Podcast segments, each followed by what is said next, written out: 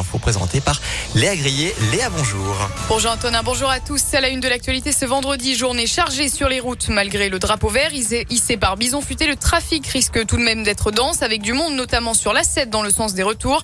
Dernier jour de vacances pour les élèves d'Auvergne-Rhône-Alpes. La 46 en travaux à partir de lundi. Les bretelles d'accès à la 46 Sud depuis Saint-Priest et jusqu'à Communet seront fermées de 21h à 6h. Le lundi et le mardi, les travaux auront lieu dans le sens de Saint-Étienne et Marseille et le mercredi et jeudi en direction Lui avait volé un chiot et un téléphone lundi. Un homme se promenant avec son chien a dérobé le téléphone d'une femme à Vénissieux. Il a été interpellé peu de temps après et conduit au commissariat avec son chien. Les policiers ont alors découvert que l'animal avait été volé à Villeurbanne la semaine dernière. L'homme de 23 ans a nié les faits. Il a été condamné à 4 mois de prison et a été placé sous mandat de dépôt. Un autre vol de téléphone en trottinette cette fois-ci à Villeurbanne. Une jeune femme s'est elle aussi fait dérober son téléphone? Elle a réussi à rattraper le voleur, mais un complice l'a alors percuté en trottinette avant d'assurer la fuite. Rapidement sur place, les policiers ont repéré le conducteur de la trottinette lors de son arrestation. Il a porté des coups aux forces de l'ordre et au cours de sa garde à vue, il a refusé de donner le nom de son complice. Arrêté au volant d'une moto volée après des rodéos, un jeune homme de 24 ans a été interpellé mardi à Vénissieux. Il avait effectué plusieurs rodéos à moto. Son deux roues avait été volé quelques semaines dans le 7e arrondissement. Après s'être rebellé contre les forces de l'ordre, il a été conduit en garde à vue et a reconnu les faits. Il avait le choix entre New York et Villeurbanne. Jacques Lang, l'ancien ministre de la Culture, sous François Mitterrand, fera le déplacement près de Lyon pour célébrer les capitales françaises de la culture à l'occasion de la fête de la musique le 21 juin prochain.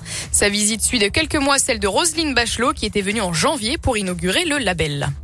L'activité économique française a stagné au premier trimestre avec une croissance nulle de 0% du fait d'un recul de la consommation des ménages sur fond d'inflation et de guerre en Ukraine selon une première estimation publiée par l'INSEE.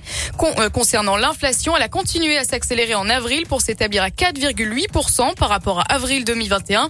En outre, en mars, la, la consommation des ménages a nettement baissé de 1,3%. C'est ce qu'a rapporté l'INSEE ce matin.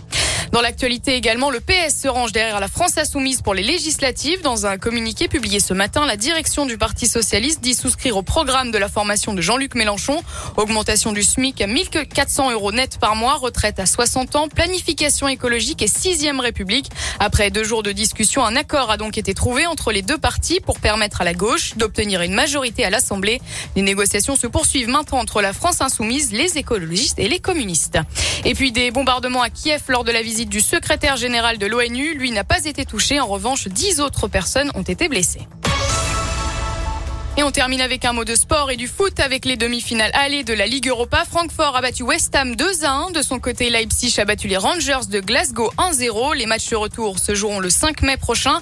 Et puis il y aura aussi de la Ligue 1 ce week-end avec le choc entre l'OL et Marseille ce dimanche à 21h. Les Marseillais qui ont perdu hier soir en Ligue Europa conférence face à Rotterdam 3 buts à 2. Et puis on aura également du rugby ce week-end. Le Loup, le Loup rencontre Montpellier. Ce sera demain à Gerland à 15h.